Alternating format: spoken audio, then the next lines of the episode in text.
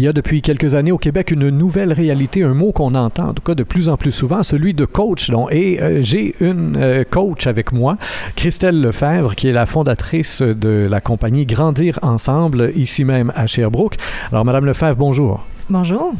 Ah, dites-nous tout d'abord, euh, avant de parler de grandir ensemble, des différents services que vous offrez et des certaines nouveautés, euh, une nouvelle façon d'aborder les choses aussi que vous, que vous amenez, dites-nous la différence fondamentale entre un coach et un thérapeute. Parce que c'est vraiment pas la même chose et que c'est important de faire la distinction.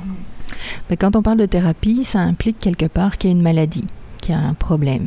Un psychologue va plus se centrer sur la cause, l'origine du problème, le pourquoi le problème est là. Un coach, au contraire, va être plus euh, orienté vers le futur. C'est, OK, qu'est-ce qui se passe aujourd'hui? Qu'est-ce qui bloque dans la vie? Et qu'est-ce qu'on fait pour le débloquer? Donc, on s'oriente vers les solutions, vers les objectifs.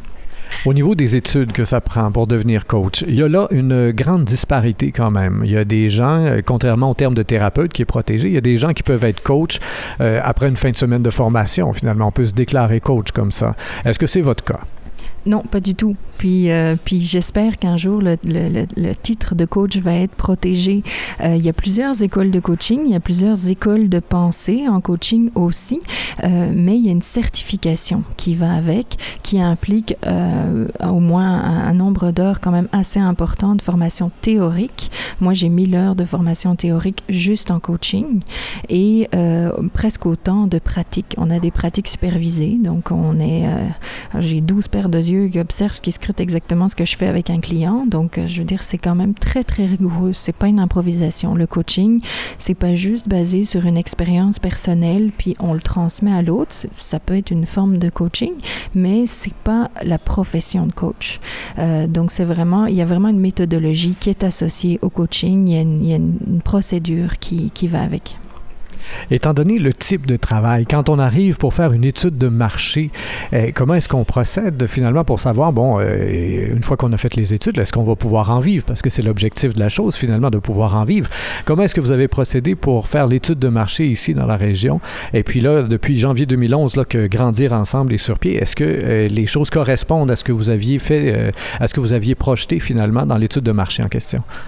Ben, je dois avouer que c'est beaucoup plus par intuition par passion que j'ai avancé là-dedans. Au départ, moi j'ai une formation, moi j'ai beaucoup de formation en psychologie, j'ai aussi une formation d'éducatrice spécialisée.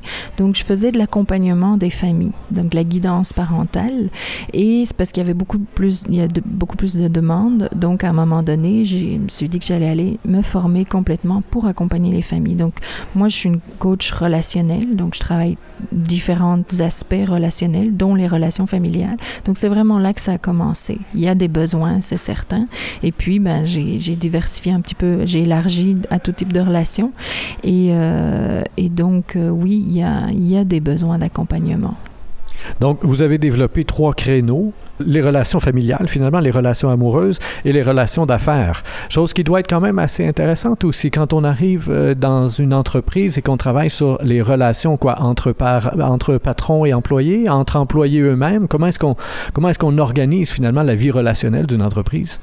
Bien, il, y a, il y a plusieurs implications, puis c'est ça qui me passionne. Moi, c'est tout ce qui est dynamique de groupe, systémique de groupe. C'est un, une approche que j'utilise beaucoup, la systémique. Qu'est-ce que c'est exactement là, que la systémique de groupe? Vous dites ça comme si tout le monde connaissait ça, mais la systémique de groupe. Moi, c'est la première fois que j'entends le terme. La systémique, c'est une approche justement qui étudie les groupes comme étant un système. Le, chaque système correspond, répond à certaines lois qui sont à l'interne. Donc, les gens prennent des rôles, des positions, etc. dans, dans le groupe. Et donc, c'est avec l'analyse de tout ça qu'on peut comprendre où sont les mécanismes, où sont les problèmes, puis comment, euh, comment dépasser ces problèmes-là, euh, qui sont évidemment des problèmes relationnels. Et donc ça, ça s'applique facilement euh, quand on arrive dans une compagnie. Est-ce que c'est la même chose aussi quand vous êtes, euh, par exemple, quand vous travaillez euh, autour des relations amoureuses? Il y a aussi des systèmes qu'on peut analyser, comprendre là, dans les relations amoureuses. Tout à fait. Oui, parce que c'est sûr que quand on parle de relations de couple, ben le système familial d'où on vient, nos racines familiales, il, il arrive avec, là, on n'arrive pas tout seul dans un couple. Et à partir du moment où il y a deux personnes, il y a un système. Donc, tout ça s'applique, puis c'est les mêmes lois qui régissent un système familial qu'un système d'entreprise. C'est les mêmes euh, dynamiques, donc c'est pour ça que ça s'applique euh, à, tout ça. Un des aspects euh, que vous avez développé au cours des, euh, au cours des mois, finalement, et qui a vraiment vu le jour il y a un an, à l'automne 2011, Je tue nous, qui s'adresse tout particulièrement aux célibataires. J'avoue que ça pique la curiosité et même que ça sème le doute. On a un peu l'impression d'un gros club de rencontres, finalement, au niveau du sérieux de la chose. Comment est-ce que vous procédez? Qu'est-ce que c'est exactement que cette approche, finalement, que vous faites tout spécifiquement auprès des célibataires? Alors, c'est sûr que Je Nous, c'est pas une agence de rencontres. Euh, les, services de Je Nous, je peux peut-être parler de comment ça s'est créé au départ. Euh, je côtoyais beaucoup de célibataires, puis je les entendais parler de leur réalité de célibataire, puis je faisais plusieurs constats. C'est que d'abord, euh, ils, ils savent pas où aller pour rencontrer des célibataires. Ça manque de lieux. Tu sais, il y a des bars, mais tout le monde n'est pas à l'aise à, aller dans des bars. Euh, donc, ça manquait d'un lieu. Et puis aussi, ça il manquait d'habilité, un petit peu de connaissance de c'est quoi les processus de séduction, c'est quoi qui fait que, qu'un couple fonctionne, etc. Euh, donc, donc, je constatais qu'il manquait de connaissances et il manquait de lieux. Donc, Je nous est vraiment, l'idée, c'est de combler ces besoins-là. La racine de tout ce que je fais finalement au niveau relationnel, c'est que ce qui fait la différence dans toutes nos relations, c'est la relation qu'on a avec nous-mêmes. Et ça, c'est la base de l'approche de Je nous aussi. Parce que si on n'a pas une bonne relation avec nous-mêmes, si on a des croyances limitantes ou on se dévalorise, ben c'est sûr que ça ira pas bien dans la vie de couple. Et ça, c'est quelque chose qui se fait en individuel ou c'est quelque chose qui se fait en groupe? Parce que quelqu'un qui a un peu de difficulté avec soi-même, est-ce qu'on déjà on va le confronter tout de suite avec plusieurs autres célibataires dans un groupe?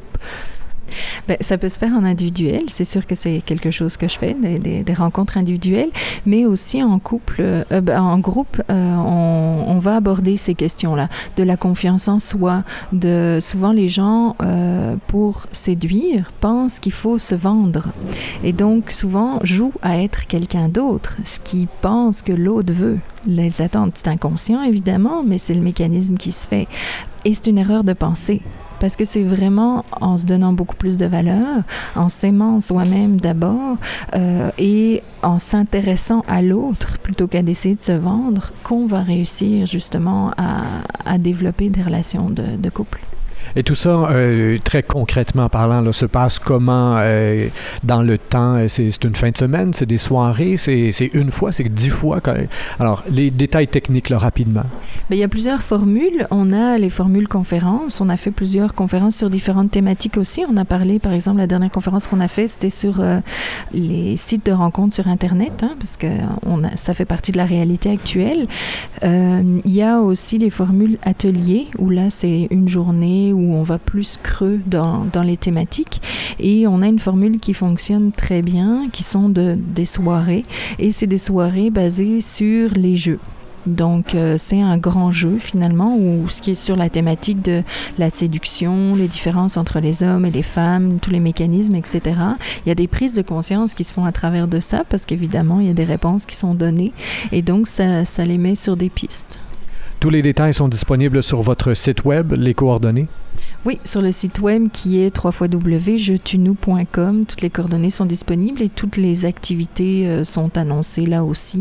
Vous pouvez vous inscrire à notre infolette, comme ça vous êtes informé de, tout ce qui se passe. Christelle Lefebvre, fondatrice donc de Grandir Ensemble, merci bien de votre collaboration aujourd'hui. Bonne chance avec euh, tous ces nouveaux projets. Chers auditeurs, je vous rappelle que vous pouvez toujours partager cette entrevue sur Facebook, Twitter et autres réseaux sociaux. Au microphone, Rémi Perra.